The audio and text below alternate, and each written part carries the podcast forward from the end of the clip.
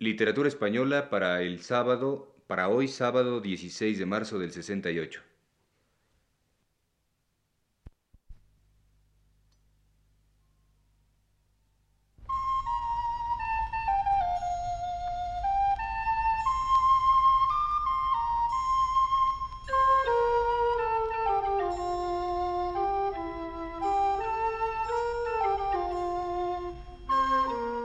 Señoras y señores, les presentamos ahora el programa Literatura Española, que produce para Radio Universidad el profesor Luis Ríos.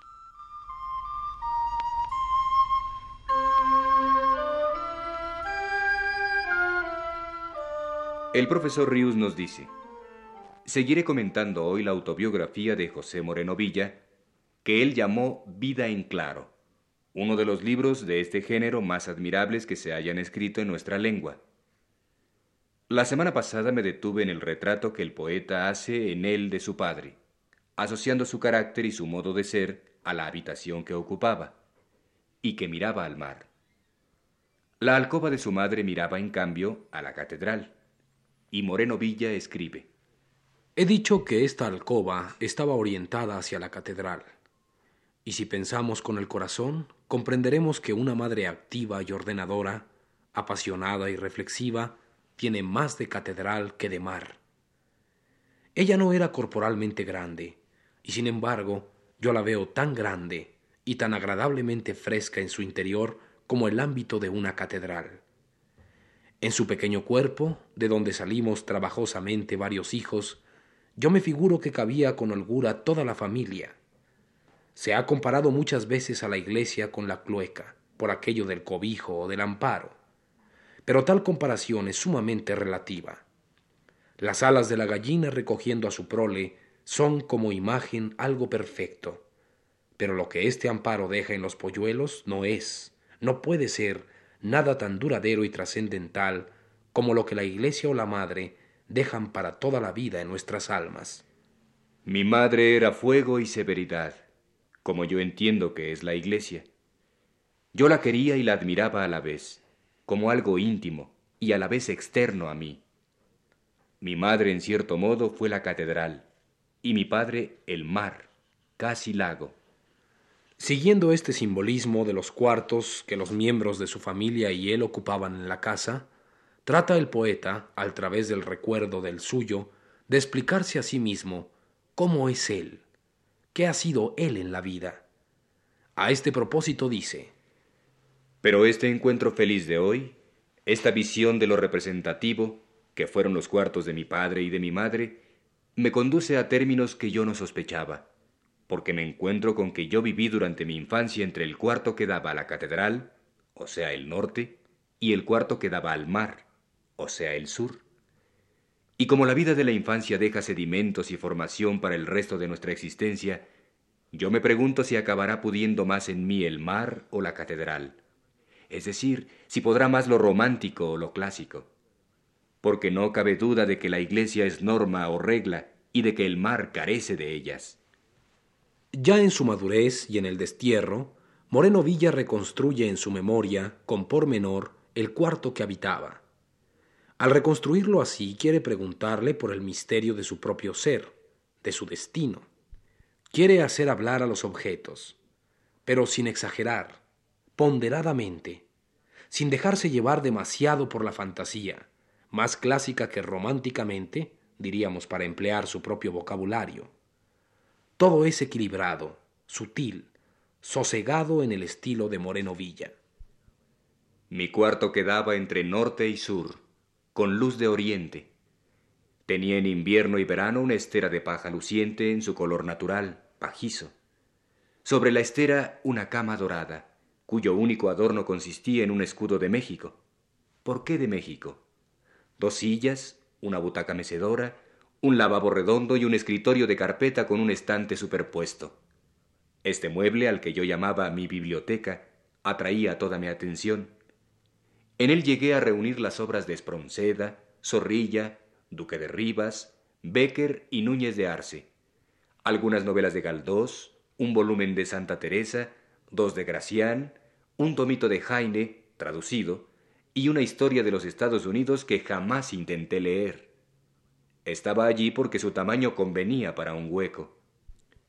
A pesar de que yo había soñado con tener un cuarto para retirarme y leer en paz, no lo conseguí nunca. Por las mañanas, porque apenas levantado comenzaban las criadas la limpieza, y por la tarde, porque me atraían otras habitaciones de la casa más iluminadas. Todo lo atrayente que era para mí el cuarto lleno de sol en la mañana se convertía en inhóspito después de las tres de la tarde. Yo quería hacer de mi cuarto un refugio donde, reinando el orden, pudiese abrir o extender mis planes, mis creaciones juveniles, sin que mis hermanos me revolviesen nada, sin que la vida exterior penetrase en la vida que yo iba forjando dentro de mí. Pero mi cuarto estaba entre norte y sur, y decidió sobre mi vida. Mi destino fue abandonarlo y vivir siempre, desde entonces, interinamente.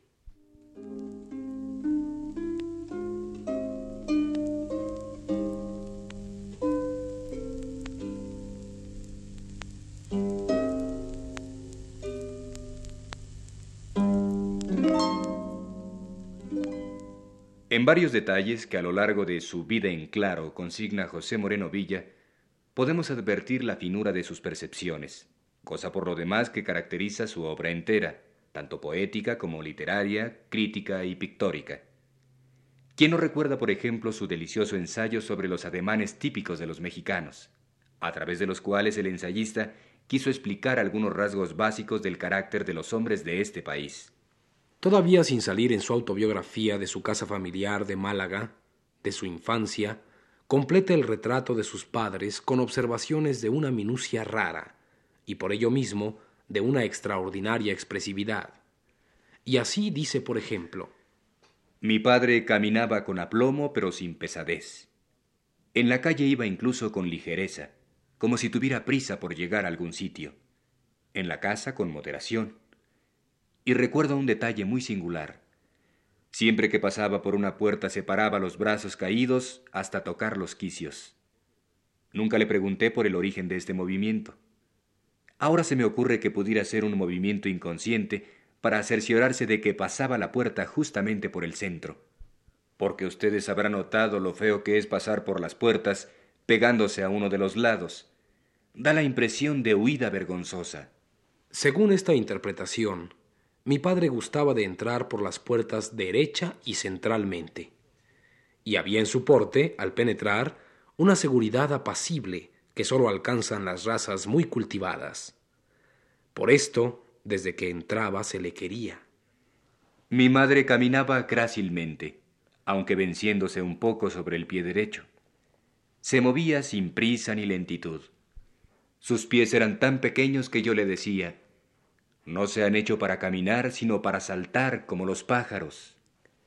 Moreno Villa es consciente de esa peculiar percepción suya de las minucias de gestos, ademanes, tonos de voz, calidad de las miradas. El tono mortecino, amortiguado que la dinámica de la casa paterna tenía, el silencio que en ella prevalecía, la introspección reinante, cosas de ninguna manera incompatibles con la atmósfera luminosa con las relaciones de bondad y de hondo afecto que también existieron en ella, determinaron, piensa el poeta, esa adivinación suya de las realidades anímicas a través de sutiles signos externos. Y aludiendo a ello escribe En mi casa no dominaba la severidad ni la tiesura. El hálito bondadoso pero taciturno de mi padre quedaba compensado por el temperamento férvido de mi madre ella era todo ojos para adivinar en los cambiantes de la cara de él sus deseos, sus preocupaciones, su estado. Y sufría y se sofocaba y nos marcaba el ritmo de vida conveniente. Que a tu padre le duele la cabeza, que tu padre está disgustado. Con esto le bastaba para atemperarnos, especialmente a mí. Yo no sé si por docilidad o por una mayor percepción que mis hermanos para el dolor ajeno. El resultado es que desde muy niño aprendí a conocer el sentido doloroso de ciertas posturas y movimientos, como el de apoyar la sien en la palma de la mano, el buscar con los ojos el cielo estando bajo techado, o el producir con la lengua y los dientes de arriba un especial chasquido que vale por una queja, por un contenido hay. Yo aprendí de niño a ver cómo la mirada se apaga y huye al fondo del ojo en los momentos de tristeza, dejándonos en una especie de abandono. Y aprendí a diferenciar en los besos si la carga que portaban era de efusión o de melancolía, de compromiso o de desesperación. Y así concluye Moreno Villa, explicándonos y explicándose a sí mismo el desarrollo en él de tal facultad observadora, la cual, ya traducida a términos de expresión literaria, es de una formidable y conmovedora eficacia.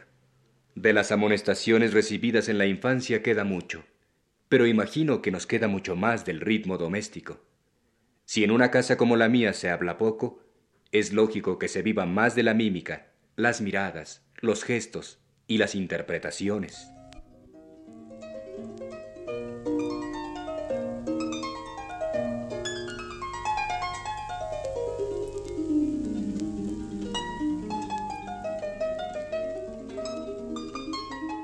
No quisiera dar por terminados hoy, nos dice Luis Ríos, los comentarios ni las lecturas fragmentarias de esta vida en claro de José Moreno Villa, porque lo tengo por un libro excepcional, merecedor sin duda de una mayor atención. Y si tenemos en cuenta que se trata de un libro agotado ya hace varios años, más justificación hay de que nosotros nos detengamos aún en él en unas cuantas pláticas sabatinas más.